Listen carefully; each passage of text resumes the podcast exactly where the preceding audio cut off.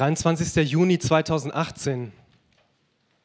Irgendjemand von euch eine Ahnung, was ihr da gemacht habt an dem Tag? Ich gebe euch einen kleinen Tipp. Es ist genau heute vor acht Wochen. Deutschland hat gespielt. Ja.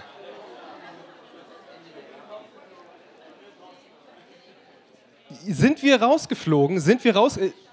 Es war das Schwedenspiel. Es war das Schwedenspiel. Wer von euch hat das Schwedenspiel geguckt?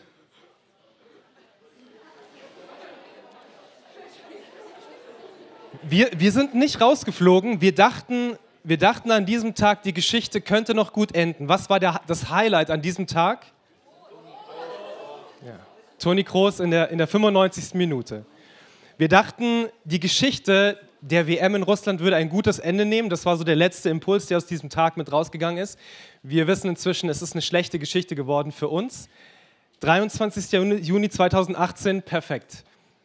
Ich dachte, ich dachte, dieses Tor von Toni Kroos in der 95. Minute wäre die Geschichte an diesem Tag. Und ich habe mich so getäuscht. Ich konnte nicht wissen, ihr konntet nicht wissen, dass an diesem Tag, dem 23. Juni 2018, sich eine andere Geschichte anbahnen würde, die die Welt ein paar Wochen lang in Atem hält. Diese Geschichte, die sich am 23. Juni 2018 anbahnt, hat auch mit Fußball zu tun, hat auch mit einer Fußballmannschaft zu tun, hat mit einer Fußballmannschaft zu tun, die inzwischen weltberühmt ist.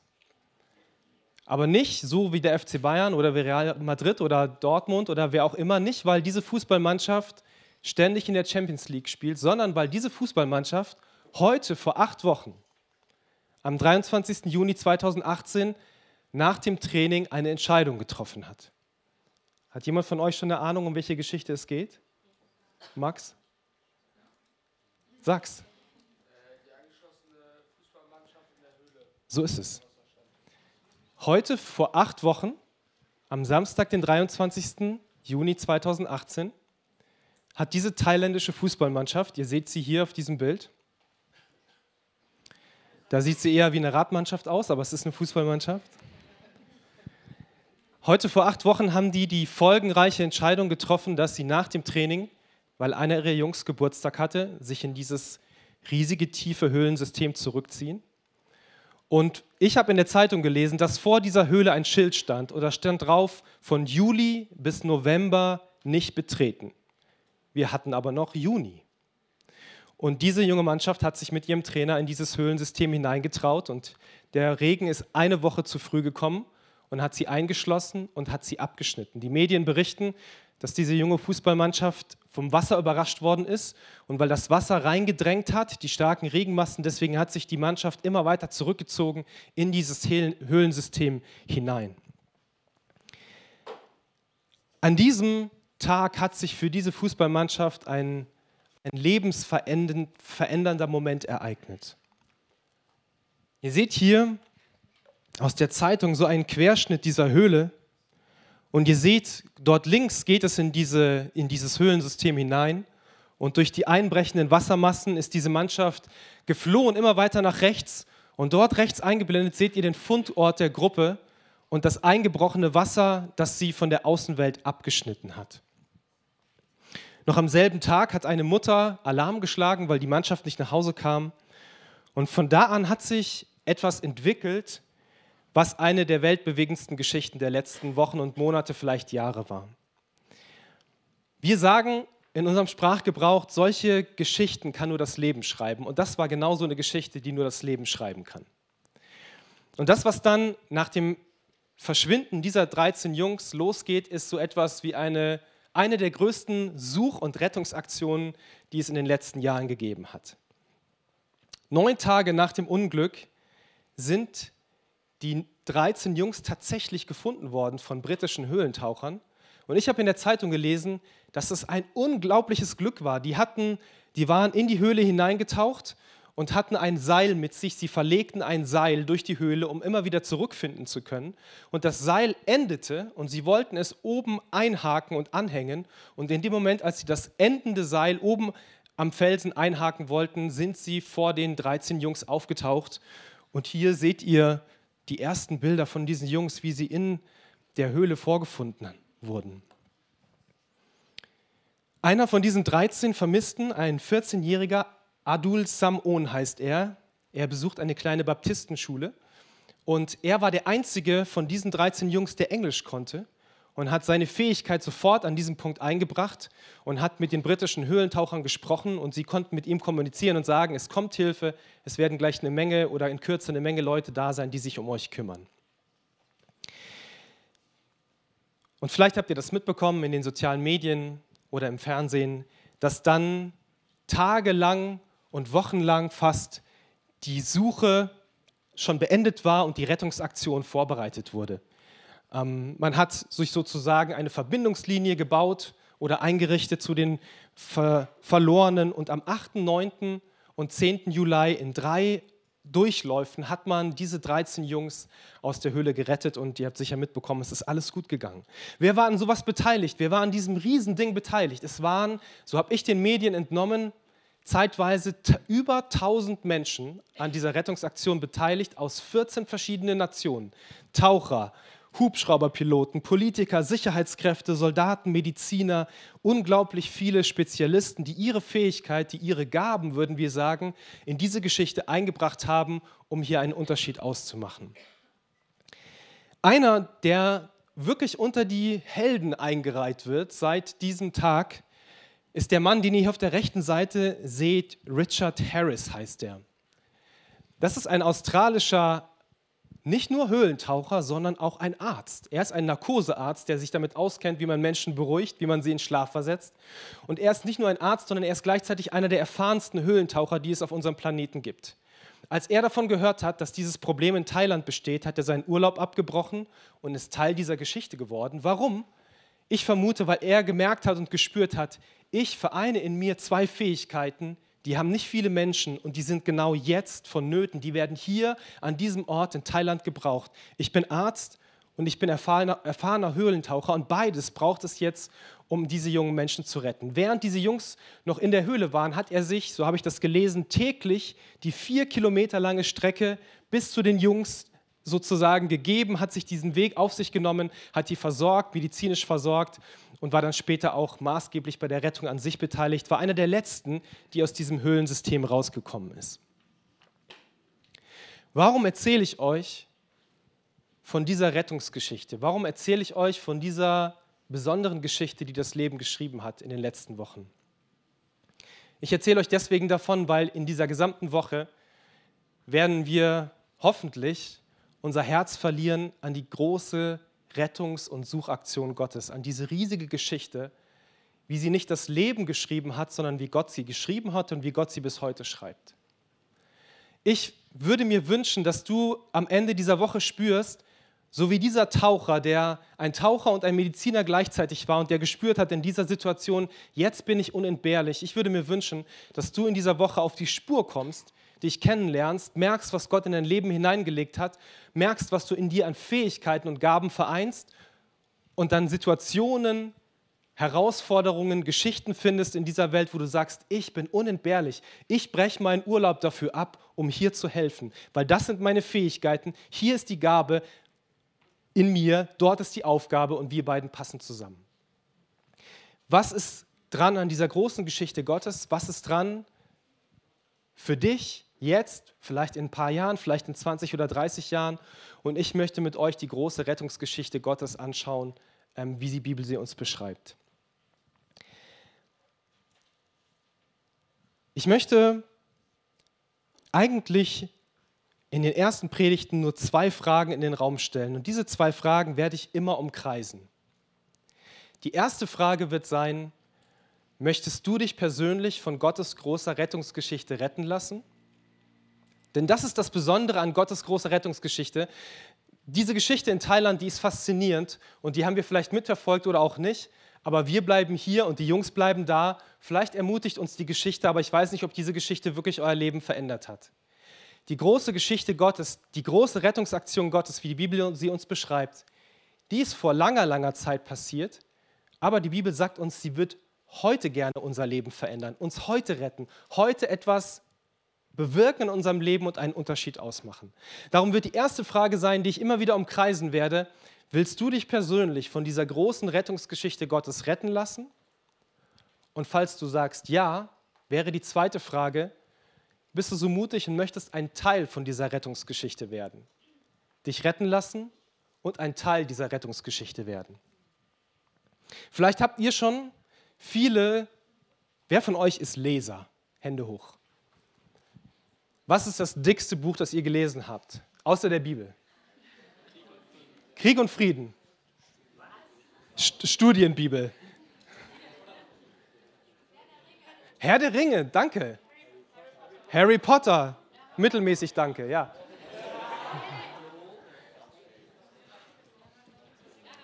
Aragon. Okay, ich, ich bin froh, dass ich noch ein bisschen was von dem kenne, was ihr gerade gesagt habt.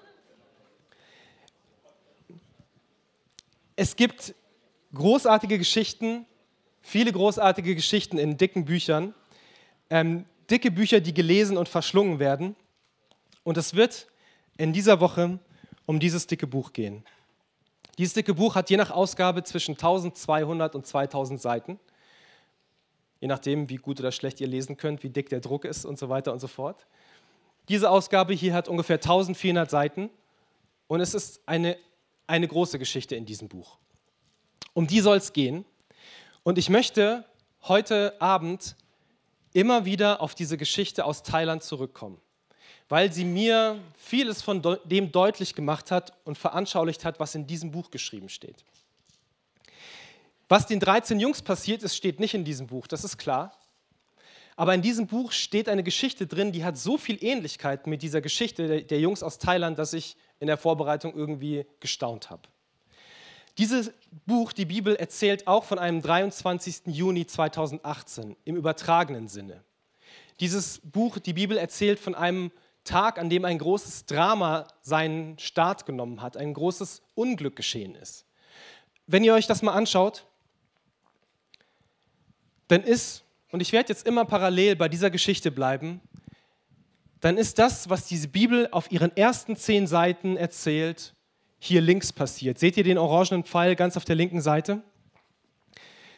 Stellt euch mal die thailändischen Jungs vor dem Haupteingang der Höhle vor. Stellt sie euch mal vor. Wie ging es denen da? Gut, warum? Geburtstag, genau. Super, Geburtstag. Was hatten die alles? Eis? Alles. Wer weiß, vielleicht hatten sie auch Eis, keine Ahnung. Völlig richtig, sie hatten alles wenn sie etwas zu trinken haben wollten, wenn sie etwas zu essen haben wollten, wenn sie ähm, zu ihren Eltern wollten, wenn sie sich nach Hause gesehnt haben, was haben sie dann gemacht, als sie vor dieser Höhle standen? Sie sind einfach nach Hause gegangen. Sie haben sich was zu essen geholt, sie haben die frische Luft geatmet, sie haben die Sonne genossen. Da draußen war alles gut. Ich erzähle euch, und das habe ich mir nicht ausgedacht, dass auf den ersten zehn Seiten dieses Buches etwas sehr Ähnliches beschrieben ist. Es wird erzählt, dass wir Menschen so wie vor dem Haupteingang standen. Es gab mal eine Zeit, in der war alles so gut, dass wir uns das kaum mehr vorstellen können. In der Bibel wird erzählt, dass Adam und Eva, die ersten Menschen, im Paradies unterwegs sind und vor der Höhle heißt in der Bibel Paradies. Diese beiden Menschen, Adam und Eva, sind vor der Höhle, sind im Paradies unterwegs und wer begegnet ihnen abends beim Spaziergang? Wer begegnet Ihnen? Gott. Ist euch schon mal abends beim Spaziergang Gott begegnet? Also vielleicht, dass ich ihn gespürt habe, ja, aber so richtig ist mir Gott nicht begegnet abends beim Spaziergang. Ich gehe auch gar nicht davon aus. Dieses Buch erzählt auf den ersten zehn Seiten, dass es mal eine Zeit gab, da war Gott uns Menschen so nah, dass wir ihm abends einfach beim Spaziergang begegnet sind. Das war eine Zeit, die war noch außerhalb der Höhle, außerhalb des Haupteingangs, da war alles gut. Da gab es alles genug. Da gab es einen Garten, wo man sich alles nehmen konnte, was man brauchte. Da gab es Leben in Hülle und Fülle. Und dann erzählt dieses Buch auf den vielleicht nächsten sieben Seiten von dem 23. Juni 2018, nicht im Sinne, im wortwörtlichen Sinne gemeint, sondern im Sinne dessen, was mit unserer Menschheit irgendwann mal passiert ist. Keine Ahnung, wie ich mir das vorzustellen habe. Adam und Eva, diese Menschen, die werden in Zweifel gebracht, obwohl Gott in ihrer unmittelbaren Gegenwart ist, obwohl Gott direkt mit ihnen ist, obwohl Gott all ihre Bedürfnisse stillt, wird ihnen von Satan in Gestalt der Schlange ein Zweifel ins Herz gesetzt. Kann es sein, dass Gott euch irgendetwas vorenthält? Ihr dürft doch von all diesen Bäumen im Garten essen, aber warum dürft ihr denn nicht von diesem Baum essen? Gott weiß, wenn ihr das macht, dann werdet ihr ihm gleich, dann wisst ihr, was gut und böse ist. Der will euch was vorenthalten. Seid ihr euch sicher, dass ihr diesem Gott voll und ganz vertrauen könnt? Und tatsächlich schafft es diese Schlange so ein Misstrauen in Adam und Eva hineinzulegen, dass sie all das, was sie haben, für nichts oder für sehr gering schätzen und sagen, wenn Gott uns wirklich was vorenthält, wenn wir ihm echt nicht vertrauen können, dann nehmen wir unser Leben lieber selber in die Hand. Und sie nehmen sie ihr Leben selber in die Hand und schneiden sich sozusagen los von der Nabelschnur, mit, die sie mit Gott verbindet. Und sie werden in keine Höhle hineingetrieben, aber sie werden in eine innere Trennung von Gott hineingetrieben. Habt jemand von euch aus dem Bibeltext im Hinterkopf, was ist das äußerlich sichtbare Zeichen, dass sie irgendwie in einer Höhle innerlich verschwinden?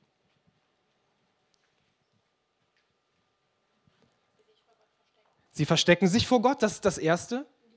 Und die Kleidung. Sie verbergen sich vor Gott. Sie machen sich sozusagen eine eigene Höhle. Sie sagen, okay, wir spüren, wir haben jetzt unser Leben von Gott abgeschnitten und, und jetzt ist irgendwas zwischen uns und ihm und das spüren wir irgendwie und wir müssen uns verbergen deswegen vor ihm. Wir verstecken uns vor ihm. Wir ziehen uns zurück in unsere Höhle. Jetzt kann man sagen, das ist die Geschichte von Adam und Eva. Was hat die mit mir zu tun? Wenn ich in mein Leben hineinschaue und mich frage, ob ich so lebe, wie Gott es sich für mich gedacht hat, dann habe ich ein großes Problem.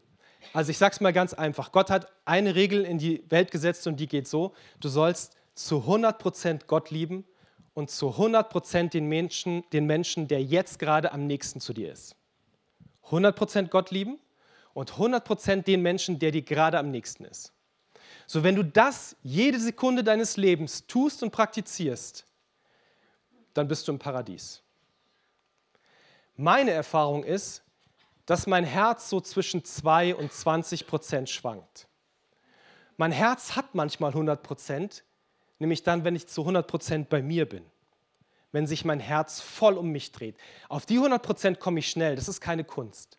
Aber ich spüre, seitdem, was Adam und Eva erlebt haben, ist so ein komischer Drive, so eine komische Tendenz in meinem Herzen, die immer wieder die Aufmerksamkeit von Gott wegzieht, von den anderen wegzieht und auf mich richtet. Wenn ich nichts tue, ist mein Herz zu 100 Prozent bei mir.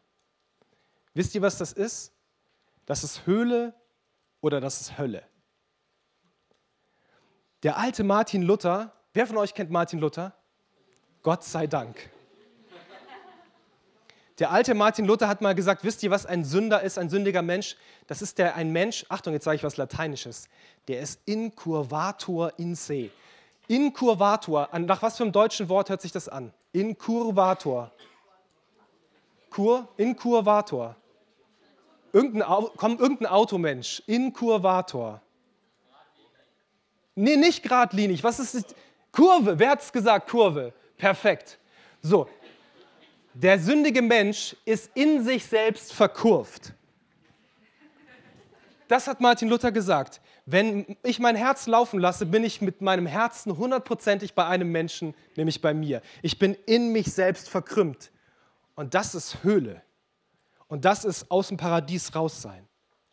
Und wenn ich in mein Leben schaue, dann brauche ich Rettung, dann brauche ich irgendjemanden, der mich aus diesem in mir verkrümmt sein rettet und rausholt aus dieser Höhle, die nicht meine ist, aber im übertragenen Sinne.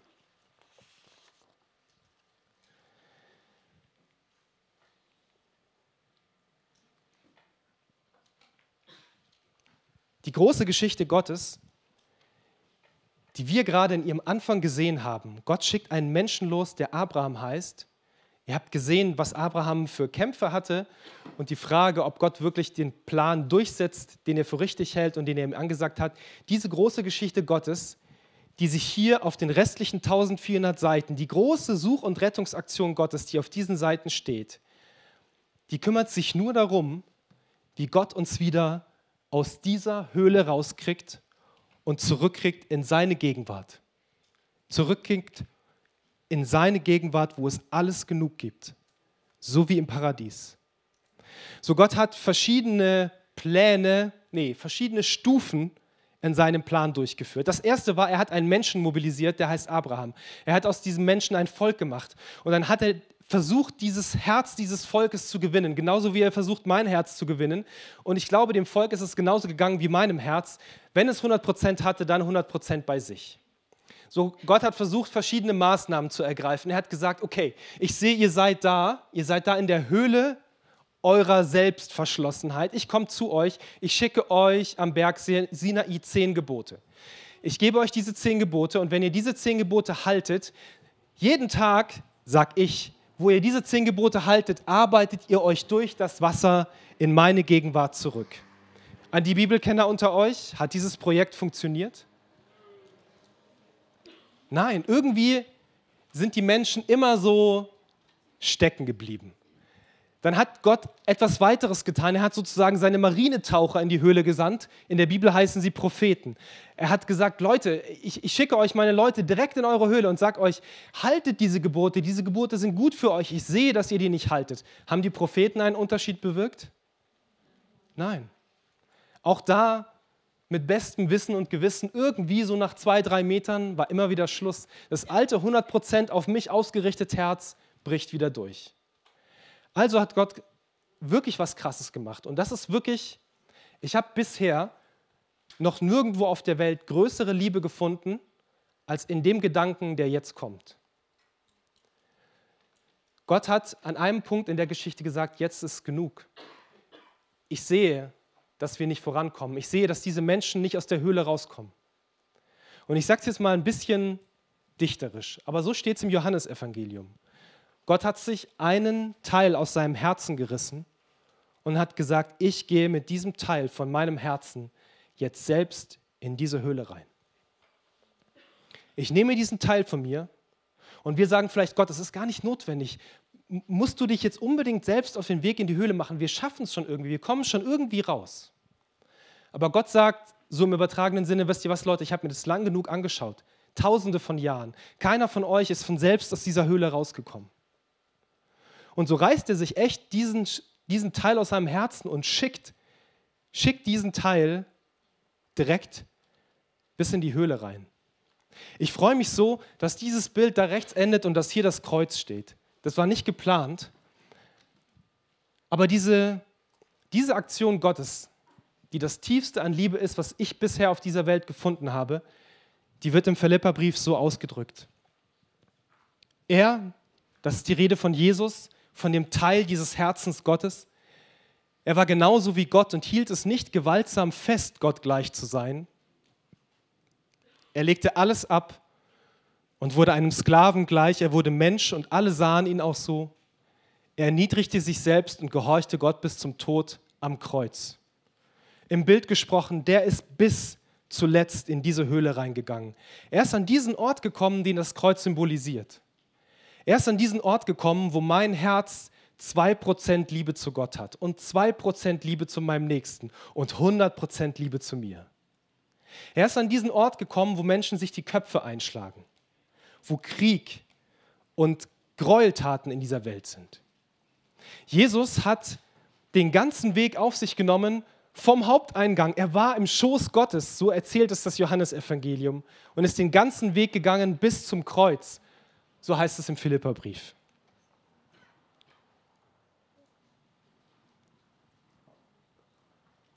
Stellt euch mal vor, diese Rettungstaucher, die sich vorbereitet haben auf die Rettung der 13 aus der Höhle, kommen in diese Höhle mit allem, was vorbereitet ist.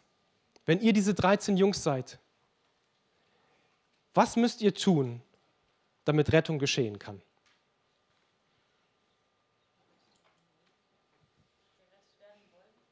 gerettet werden wollen. Könnt ihr irgendwas anderes tun? Faktisch in dieser Geschichte nein. Hat irgendjemand von euch mitbekommen, hat irgendjemand von euch mitbekommen, wie die gerettet worden sind? Sind die rausgeschwommen oder was haben die gemacht? Was haben die gemacht? Wo? Ja. Die haben sich festgehalten an dem Bretter. Und ich verrate euch mal was, ich zeige euch jetzt gleich mal ein Bild. Da seht ihr viele von denen konnten sich nicht mal mehr am Retter festhalten. Seht ihr dieses Bild? Seht ihr den Geretteten? Man kann ihn kaum erkennen. Auf dieser Trage oder was auch immer das ist, ist dieser Gerettete. Man kann ihn deswegen kaum erkennen, weil sie eine vollständig das Gesicht umfassende Sauerstoffmaske aufbekommen haben. Diese Jungs, manche von denen konnten nicht mal schwimmen. Diese Jungs haben mehrere Neoprenanzüge übereinander angezogen bekommen, damit sie nicht auskühlen während der Rettungsaktion. Sie haben so starke Beruhigungsmittel bekommen, dass einige von ihnen geschlafen haben, während sie gerettet worden sind. Weil die Rettungsaktion so schnell Panik hervorrufen kann, dass das keinem normalen Menschen zuzutrauen ist. Und sie wurden mit einer Sauerstoffmaske, wie ich schon gesagt die das gesamte Gesicht umschließt, einfach rausgezogen aus dieser Höhle. Das Einzige, was sie machen konnten, sie konnten wollen, dass sie gerettet werden. Nichts anderes. In diesem Bibelvers, Johannes 1, Vers 12 bis 13, heißt es aber, alle, die ihn aufnahmen und ihm Glauben schenkten, ihm Glauben schenkten, verlieh er das Recht, Kinder Gottes zu werden. Das werden sie nicht durch natürliche Geburt oder durch menschliches Wollen und Machen, sondern weil Gott ihnen neues Leben gibt. Und ich habe angefangen, diese Geschichte von diesen thailändischen Jungs so zu lieben, weil sie mir deutlich macht, was meine Rolle im Gerettetwerden ist. Da draußen am Haupteingang wartet der Vater. Wartet der Gott aus dem Paradies, der uns so nah sein möchte, wie wir gerade gesungen haben. Er ist ein guter Vater und wir sind die Geliebten und das ist unsere Identität. Und Jesus geht den ganzen Weg und trifft uns dort am Kreuz in unserer Höhle. Und Johannes sagt, alles, was wir tun können, ist ihn aufzunehmen und zu sagen, Herr, rette mich. Ich kann nicht mehr tun, als mich auf diese Bahre legen, mich von dir einschläfern lassen.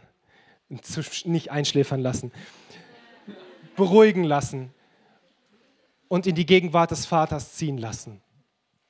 Das werden sie nicht durch natürliche Geburt oder durch menschliches Wollen und Machen. Diese 13 Jungs haben nichts gemacht. Die haben gar nichts mehr gemacht. Das Einzige, was sie getan haben, sie haben sich der Rettung ihrer Retter hingegeben und die haben sie rausgezogen in die Gegenwart der Umwelt, in die Gegenwart ihrer Familien, in die Gegenwart ihres normalen Lebens, in die Gegenwart von Licht und Essen und Trinken. Und das ist die Botschaft, die für mich unvergleichlich ist auf dieser Welt und aus der und von der dieses Buch im Prinzip schon seit über 2000 Jahren erzählt. Dass er jemand ist, der uns in unserer Höhle begegnet und der sagt, nimmst du es an, dass ich dich einfach rausziehe, rausziehe, zurück an den Höhleneingang, zurück in die Gegenwart deines Vaters?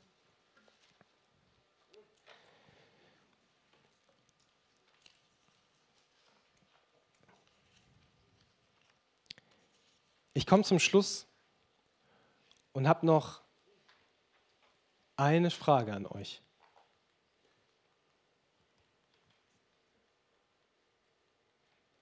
Was ist das?